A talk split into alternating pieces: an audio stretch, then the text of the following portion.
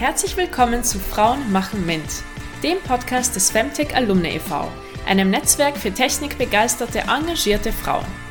Die Vision des Vereins ist es, langfristigen Umdenken zu bewirken, ganz nach dem Motto Frauen verändern Gesellschaft. In diesem Podcast geben euch Frauen aus Technik und Naturwissenschaft persönliche und ehrliche Einblicke in ihren Werdegang und Themen, die sie begeistern. Viel Spaß! Hallo und herzlich willkommen zu einer neuen und etwas anderen Folge von Frauen machen Mint. Am 25. und 26. März fand die FTA Live statt. Eine zweitägige Technologie- und Business-Konferenz für unsere FTA-Vereinsmitglieder, die dieses Jahr zum siebten Mal in Folge stattgefunden hat. Wir hatten die Ehre, eine Keynote von Frau Dr. Anke Kaiser-Pizzalla, Vorstandsvorsitzende des Deutschen Zentrums für Luft- und Raumfahrt, kurz DLR, zu bekommen. Diese Keynote haben wir aufgenommen und werden sie jetzt als Sonder-Podcast-Folge veröffentlichen. Frau Dr. Kaiser Pizzalla spricht in ihrer Keynote über die Klimakrise und gibt uns tiefe Einblicke, wie das DLR mit ihrer Grundlagenforschung, aber auch technologischen Umsetzung zur Emissionsreduktion in der Luftfahrt beiträgt. Sie spricht zudem über Geschlechterdiversität, über die Zukunft der Arbeit am DLR und darüber, wie das DLR Unternehmensgründungen unterstützt. Also alles höchst relevante, aktuelle und spannende Themen. Bevor die Keynote anfängt, möchte ich noch zwei Dinge anmerken. Die Audioqualität ist nicht ganz so gut, wie ihr sonst gewöhnt seid, da uns Frau Kaiser-Pizzalla virtuell zugeschaltet war und wir für die Aufnahme kein gesondertes Podcast-Mikrofon verwendet haben, wie wir sonst für unsere Folgen tun. Die zweite Anmerkung ist, dass die Aufnahme leider erst ein paar Minuten, nachdem Frau Kaiser-Pizzalla mit ihrer Rede begonnen hat, gestartet wurde, sodass euch der Anfang der Keynote fehlt. Daher bitte um ein wenig Geduld, wenn die Folge gleich etwas abrupt anfängt, ihr werdet aber schnell in das Thema reinfinden. Und jetzt wünsche ich euch viel Spaß beim Zuhören. Im Bereich der Schifffahrt. Ja, auch da sind Satelliten ganz wesentlich dafür da, die Sicherheit von Schifffahrtsrouten garantieren zu können. Ähm, ich glaube, das Thema Sicherheit ist uns allen durch den russischen Angriff auf die Ukraine nur allzu deutlich. Und äh, wir haben als DLR da auch ganz klar Position bezogen und haben sämtliche Projekte mit Russland, die bilateral sind, entsprechend ausgesetzt. Wir machen keine neuen. Ähm, anders ist das natürlich in multilateralen Projekten, da versteht es sich von selber, ähm, dass man da auch mit den entsprechenden Partnerorganisationen ähm, gemeinsam einen Weg des Voranschreitens dann auch diskutiert und auch umsetzt. Ich denke, ähm, das sehen Sie ja auch an dem Beispiel ähm, der ISS und an anderen Beispielen. In jedem Fall ist es so, dass wir für uns klare Konsequenzen gezogen haben, dort, wo wir es alleine entscheiden können, dort, wo es um bilaterale Unterfangen geht. Ja, und äh, die Klimakrise wird natürlich etwas sein, was trotzdem ganz klar bestehen bleibt, dem wir uns widmen müssen, in jedem Falle und auch unter allen Umständen. Und das heißt ganz klar, dort wollen wir auch mit unseren Technologien, die wir entwickeln, die wir gemeinsam mit der Industrie umsetzen, beitragen. Und uns ist das ganz wichtig, dass wir dort von der Grundlagenforschung ausgehen, aber immer auch die Umsetzung, die technologische Umsetzung, die Umsetzung auch in die Wirtschaft, auch die Frage der entsprechenden Modelle, mit denen man auch da den Markt dann entsprechend ähm, auch bespielen kann, dass wir auch diese Aspekte klar im Blick haben. Das ist im Bereich der Luftfahrt, glaube ich, ähm, ganz ja, prägnant darzustellen, wenn ähm, Sie daran denken, dass wir ja alle jetzt über die nächsten Flugzeuggenerationen sprechen, dass es da aber natürlich wichtig sein wird, dass diese Flugzeuge auch zügig ähm, dann in die Flotten integriert werden. Denn nur dadurch wird man Emissionen auch reduzieren können, indem man eben diese neuen Flugzeuge auch nutzt und indem diese ähm, neuen Luftfahrzeuge dann natürlich auch weltweit agieren können. Das heißt, auch da ganz klar Anforderungen an Infrastrukturen auf Flugplätzen, Anforderungen auch an Netze. Das ist jetzt nur ein Beispiel, aber ich denke, ähm, es ist ganz klar, dass hier häufig ökonomische Aspekte, aber natürlich auch regulatorische Aspekte mit den technologischen Aspekten ganz klar zusammenkommen. Ja, was wollen wir? Wir wollen eine Technologiewelt, wo wir in Zukunft wirklich das ist zumindest die Vision, natürlich technisch nicht realisierbar, ist, glaube ich, uns allen klar, aber die Vision ist, emissionsfrei zu werden. Das auf der Kurz-, auf der Mittel- und auf der Langstrecke in der Luftfahrt und natürlich erneuerbare Energien zu nutzen für die Stromversorgung unserer Gesellschaft und der Industrie. Das heißt Windparks, Solarenergie und Wasserstoff. Da ähm, sind wir als DLR natürlich durch unsere Kombination von Luft- und Raumfahrt in der Position, dass wir dort auch die Erfahrung, die wir im Handling von Wasserstoff aus der Raumfahrt haben, auch für die Luftfahrt nutzen können.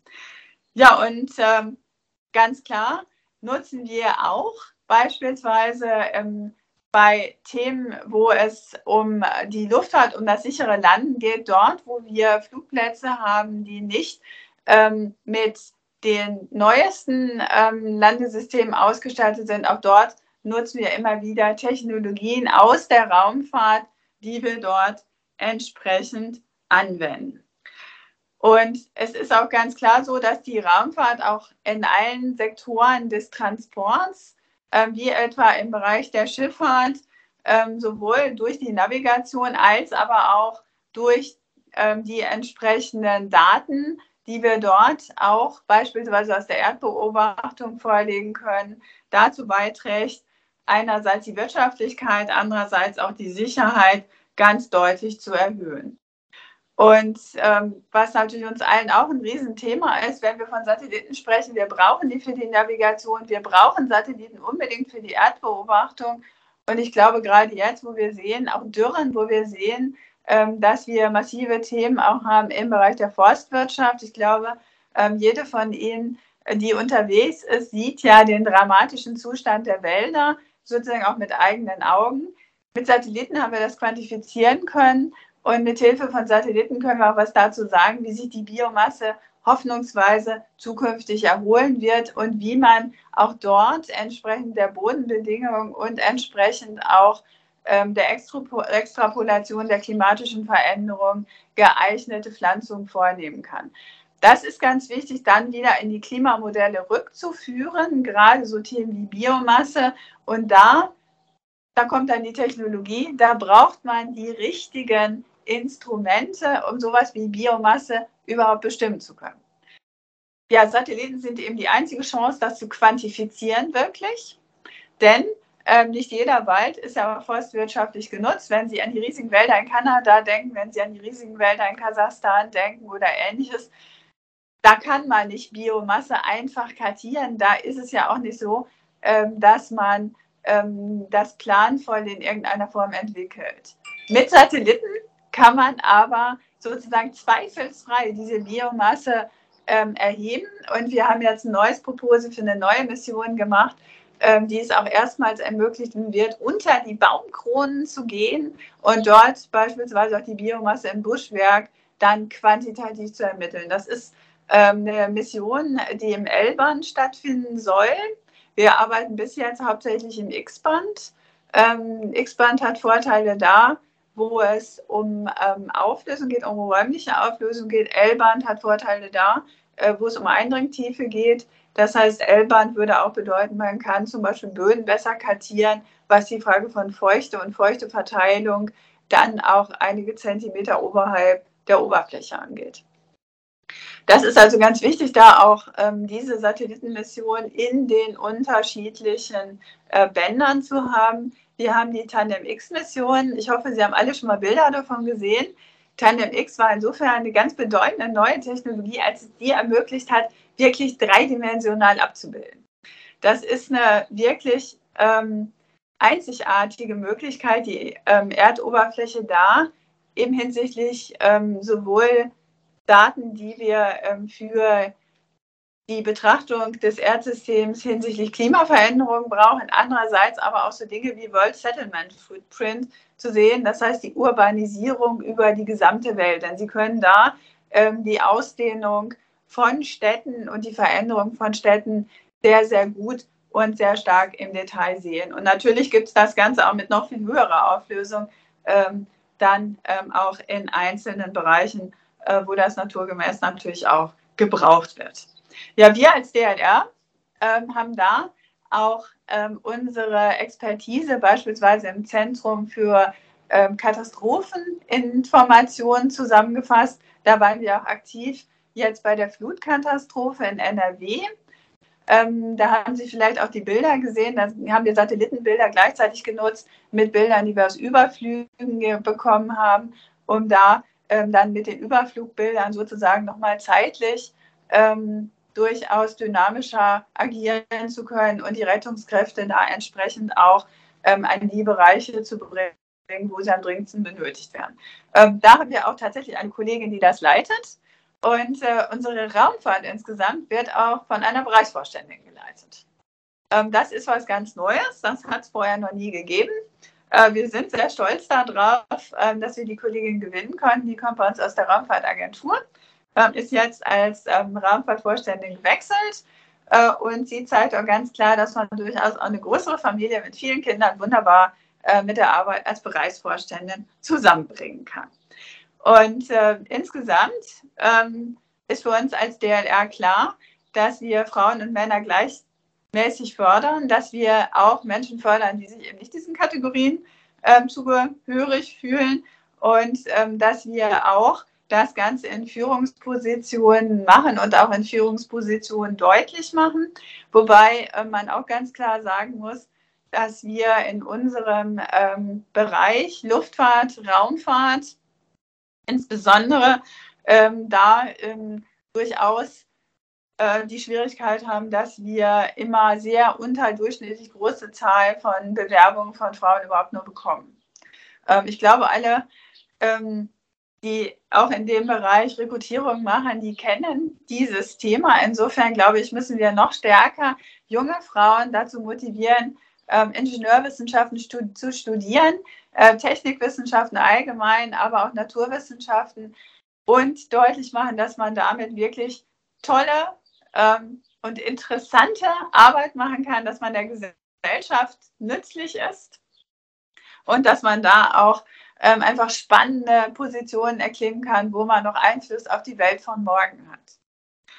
Und ähm, da arbeiten wir natürlich auch in unseren Schülerlaboren dran. Wir arbeiten ähm, da auch mit der Industrie dran. Aber der äh, Fortschritt ist tatsächlich nicht so schnell, wie uns, wir uns das alle wünschen würden, was einfach auch daran liegt, ähm, dass wir dort ähm, auch nicht sozusagen das Reservoir haben, ähm, wo wir auch immer geeignete Bewerberinnen gewinnen können. Ja, und äh, ganz klar, Grow Beyond. Ja, wir wollen besser werden. Wir wollen darüber hinausgehen. Ich glaube, ähm, dazu bedarf es wirklich dieses Anspruchs zu zeigen, Technik ist unglaublich spannend.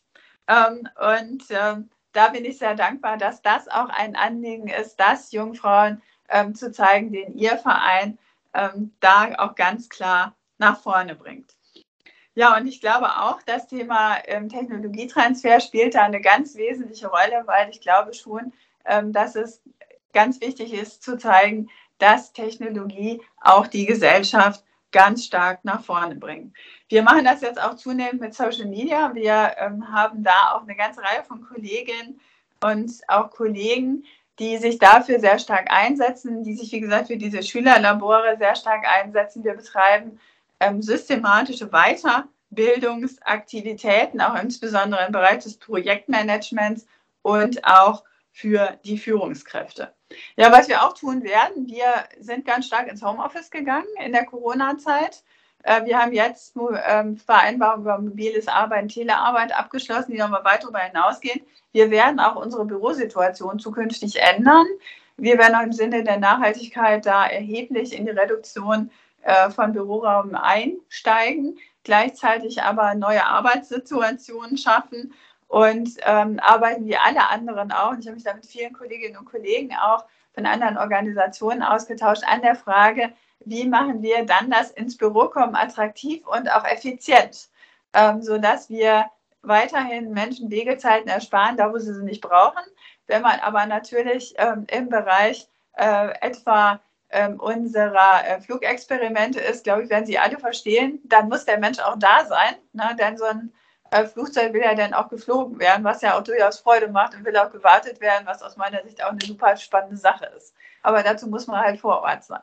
Äh, genauso in den Laboren, wo beispielsweise an, an Satelliten gearbeitet wird oder anderen Bereichen, wo physikalische Grundlagenforschung gemacht wird, da muss man halt bei seinem Experiment sein. Viel kann man auch automatisieren, aber zuweilen muss man da sein. Ähm, Menschen möchte man ja auch treffen. Ähm, das ist ja auch sozusagen eines der schönen Dinge, auch wenn es zu Hause noch so schön ist, die Familie noch, äh, noch so wunderbar ist. Zuweilen möchte man ja auch mal andere sehen. Ähm, und äh, insofern gebe ich offen zu, freue auch ich mich mal, wenn ich mal ins Büro komme, wenn ich meine Assistentin treffe, äh, wenn ich auch meine anderen Kolleginnen und Kollegen treffe. Das macht auch einfach Spaß, das möchte ich auch einfach haben. Ähm, und äh, ganz klar, in, einem, in, einer Organisation wie dem DLR will man natürlich auch die Standorte besuchen. Die wollen einen ja auch mal in 3D sehen. Ist ja auch was anderes als immer so ein Platz.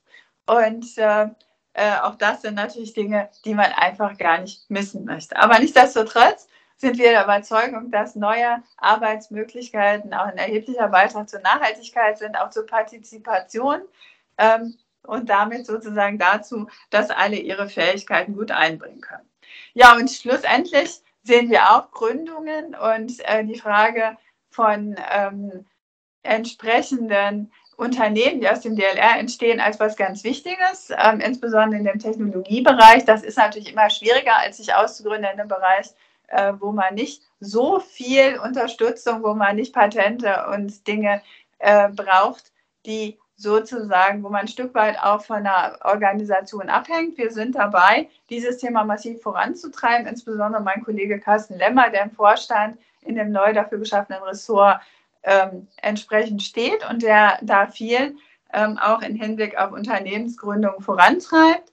Wir wollen natürlich mit den Startups gut zusammenarbeiten. Da gibt es viele regulatorische Themen, ähm, die wir gemeinsam angehen mit vielen anderen Organisationen. Und ich glaube, dass das auch eine spannende Möglichkeit ist für diejenigen, die Gründergeist verspüren, die selbstständig sein wollen ähm, und die auch einfach äh, sagen, ich habe eine gute Idee und dafür ist mir auch ein Risiko einfach es wert. Und das, glaube ich, sind ganz wichtige Menschen und diese Menschen müssen wir unterstützen, das wollen wir tun.